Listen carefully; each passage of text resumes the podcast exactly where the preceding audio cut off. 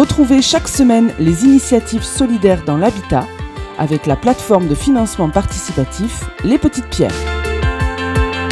L'association Equinox, qui lutte contre les violences faites aux femmes et les violences transgenres, a lancé une campagne de financement participatif sur la plateforme Les Petites Pierres pour les aider à acheter un hameau dans les Cévennes afin de pouvoir accueillir ces personnes qui se retrouvent souvent dans des situations euh, complexes et parfois dramatiques. Bonjour Eva Demaschop. Bonjour. Vous êtes présidente de cette association. Expliquez-nous ce qui a motivé ce projet qui va permettre d'accueillir ces personnes, de les mettre en sécurité et de les aider à se reconstruire. On a fondé l'association Equinox donc en, 2017 euh, parce que voilà c'était la volonté donc de quelques uns et quelques-unes euh, de lutter contre les violences de genre auxquelles on avait tous et, toutes été sensibilisés au cours euh, donc de notre parcours de vie.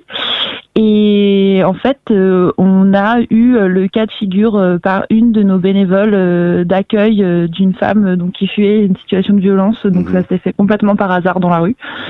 Et euh, c'est vrai que du coup, on s'est posé du fait cette problématique en fait, de qu'est-ce qu'on fait, euh, comment comment on, euh, on, peut accueillir cette personne, voilà. Et elle nous a parlé donc de son parcours difficile en fait, de de l'incompréhension dans les commissariats auxquels elle avait été confrontée, de l'impossibilité de trouver une place dans un foyer parce que ben, les structures elles sont submergées en fait. Oui, on n'est pas dans le discours, là. vous étiez face à la réalité d'un témoignage. Hmm. Voilà, oui, mais c'est ça qui nous a mis hmm. face à, à, cette problématique, en fait, que du coup, on a eu tous, je pense, ce sentiment un peu d'impuissance, de hmm. ben, qu'est-ce qu'on peut faire de concret. essayer d'apporter des solutions, quoi. Voilà. Est-ce que le nombre de structures pouvant accueillir ces personnes en, difficulté est, est, loin, très loin d'être suffisant pour répondre euh, aux besoins, sachant que les besoins dans ce domaine relèvent parfois de la survie hein. Hmm. Ah oui, bah oui, les, bah, en fait, les besoins dans ce domaine relèvent pratiquement toujours de la survie, même si c'est pas la survie physique, c'est la survie mentale en fait. Hmm. Euh, et oui, euh, je, enfin, les, les, places sont pas assez nombreuses de loin, hmm. de loin. En fait, il y a très peu, il y a, y a, des foyers, mais avec des petites places et, euh, et uniquement dans les grandes villes. Et bah, malheureusement, il y a aussi une réalité rurale de violence. Oui, vous faites bien de le souligner, parce qu'effectivement, la situation doit être encore plus complexe lorsqu'on est un peu éloigné des, des métropoles, quoi. Mm. Bien sûr, bah, c'est surtout en fait que de le après qui est encore plus complexe de quand vous venez d'un village et que tout le monde connaît votre agresseur et, mm. et qu'il est intégré dans le village, bah après vous laissez votre vie et puis bah vous vous réintégrez où en fait. C'est ça, c'est tout ça qui est compliqué. Est-ce qu'au-delà de l'accueil euh, sécurisant, les personnes concernées euh, sont dans un état psychologique qui nécessite du temps et de l'accompagnement pour se reconstruire? Bien sûr. Nous, ce qu'on aimerait vraiment euh, faire euh, donc de ce hameau, c'est pas uniquement un lieu avec un accueil sécurisant, c'est un lieu vraiment où se reconstruire. Mmh. Donc, c'est-à-dire avec un accompagnement psychologique, mmh. avec un accompagnement administratif, mmh. un accompagnement social, et euh, nous, ce qu'on aimerait proposer, c'est des ateliers. Oui, ça, on va en parler à la fin de cette émission. Oui, oui, oui. Mais l'importance de l'accompagnement donc est, considérable. On, peut, on peut l'imaginer, oui. oui. Ah bah bien sûr. Enfin, en fait, c'est comme si votre psyché était complètement mise en morceaux donc euh, vous n'avez plus rien, vous n'avez plus d'estime de vous-même, vous n'avez plus de confiance dans l'avenir, vous avez vous avez besoin, oui, mmh. de vous reconstruire complètement, quoi. Mmh. Euh, est-ce que le problème, euh, sans faire de, de, plus ou de moins, mais est-ce que le problème est plus complexe pour les personnes transgenres encore? Je pense qu'on est face à une double violence qui est le fait, enfin, de nous, on parle de, de donc souvent de personnes transgenres euh, qui étaient hommes en fait au début et qui sont qui sont en, en voie de, de, de changement vers vers femme. Et euh, là, il y a une double violence qui est celle d'abord de la transphobie parce qu'on est dans une société qui est extrêmement transphobe, et il y a aussi celle de la de, du sexisme, euh, homme à femme, qui vient s'appliquer par dessus, donc euh, donc euh, sans hiérarchiser parce que c'est impossible de hiérarchiser. Je pense que la situation a une complexité euh, encore plus profonde, quoi. Alors vous avez lancé une campagne de financement participatif hein, pour acheter donc euh, ce hameau donc on a commencé à évoquer en pleine nature dans les Cévennes et pour le transformer en, lieu d'accueil. Alors dites-nous d'abord où, se trouve ce hameau et, est-ce qu'il correspond parfaitement je dire, à votre projet, à l'espace dont vous aviez besoin?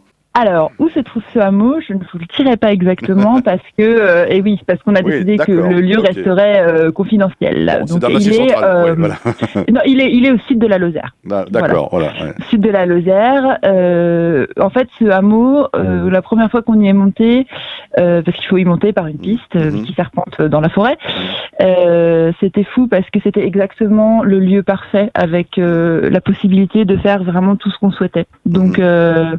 Donc c'était vrai, c'est vrai que c'était un peu magique parce qu'on a visité euh, plusieurs endroits qui correspondaient pas pour des raisons euh, diverses et variées. Et là, cet endroit, ça a vraiment été celui euh, celui qui a correspondu parfaitement. Donc du coup, le projet, c'est d'acheter ce hameau, hein, le rénover et créer des, des espaces de vie intimes et collectifs pour les personnes qui y seront, mais aussi un, un pôle art et artisanat, un pôle bien-être et un pôle nature. En quoi vont consister ces pôles d'activité et pourquoi? Alors, ces pôles d'activité, c'est vraiment pour euh, pouvoir euh, proposer euh, aux personnes accueillies du, des matériaux pour lesquels, sur lesquels avancer la reconstruction. Mhm.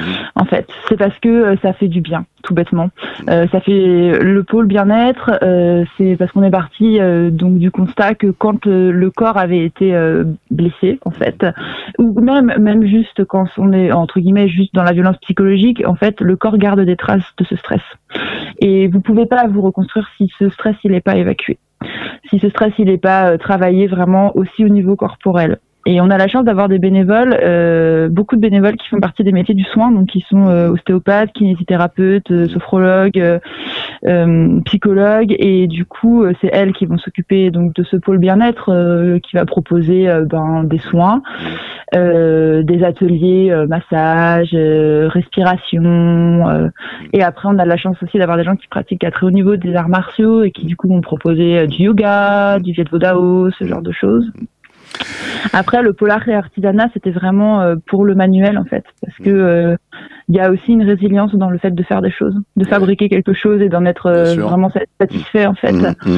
Euh, et le pôle nature, c'est parce que l'association Equinox, on a vraiment des valeurs euh, écolo mhm. qui sont ancrées, hein, qui, parce que pour nous, euh, il y a vraiment aussi ce combat-là mhm. à mener et, et que ce lieu, il sera dans un cadre préservé. Donc mhm. l'idée, c'est aussi quand même de sensibiliser les gens au fait que le vivant, c'est précieux et qu'il faut qu'on le préserve tous. Alors, on a, compris, et, tant mieux, hein, que vous avez besoin d'un petit coup de main financier pour acheter ce hameau, donc euh, d'où la campagne. Hein. Euh, mais votre objectif, c'est aussi d'acquérir euh, une autonomie financière avec un, notamment un autre projet que vous avez appelé Cabane. Expliquez-nous ça. Alors le projet cabane, c'est parce que oui, vraiment, c'était important pour nous, comme vous le soulignez, d'acquérir une autonomie financière, donc euh, euh de pas être euh, entre guillemets euh, dans le jeu permanent de la demande de subvention, mhm. sans critiquer du tout. oui, bien sûr, mais il y a une logique effectivement à développer une autonomie, oui. Voilà, nous on voulait vraiment être autonome. C'est vrai qu'on a besoin d'aide au début parce qu'on est une jeune association, mhm. mais qu'après on voulait donc se débrouiller tout seul entre guillemets, toute seule. Et du coup, le projet cabane, bah, c'est parce que dans notre euh, belle région des Cévennes. C'est un c'est une région qui est très dynamique en matière euh, de tourisme, mhm. notamment en matière de tourisme vert. Mhm. Et du coup, on a on a imaginé donc avec euh, nos bénévoles charpentières et menuisières de construire donc des cabanes en éco-construction, mhm. des belles cabanes et euh, aux normes du tourisme, euh, voilà.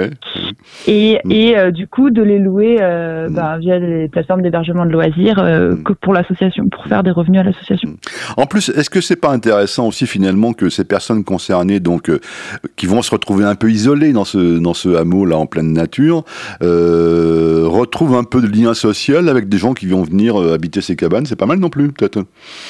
Oui, bien sûr. Mmh, mmh. Oui, oui, bien sûr. Après, de toute façon, les personnes, elles seront pas livrées elles-mêmes dans le hameau. Hein. on aura toujours des bénévoles sur bien place. Sûr, bien sûr, hein. mais bon, voilà. ça, mais oui, ça, peut créer une dynamique euh, intéressante. Oui, bien sûr, mmh. bien sûr, ça peut créer une dynamique euh, tout à fait intéressante. Et puis, euh, et puis, c'est vrai que je pense que c'est important aussi d'offrir aux gens la possibilité. Ça, ça commence à se faire beaucoup de choisir ses vacances et de pouvoir opter pour des vacances solidaires, en fait. Oui, tout à fait.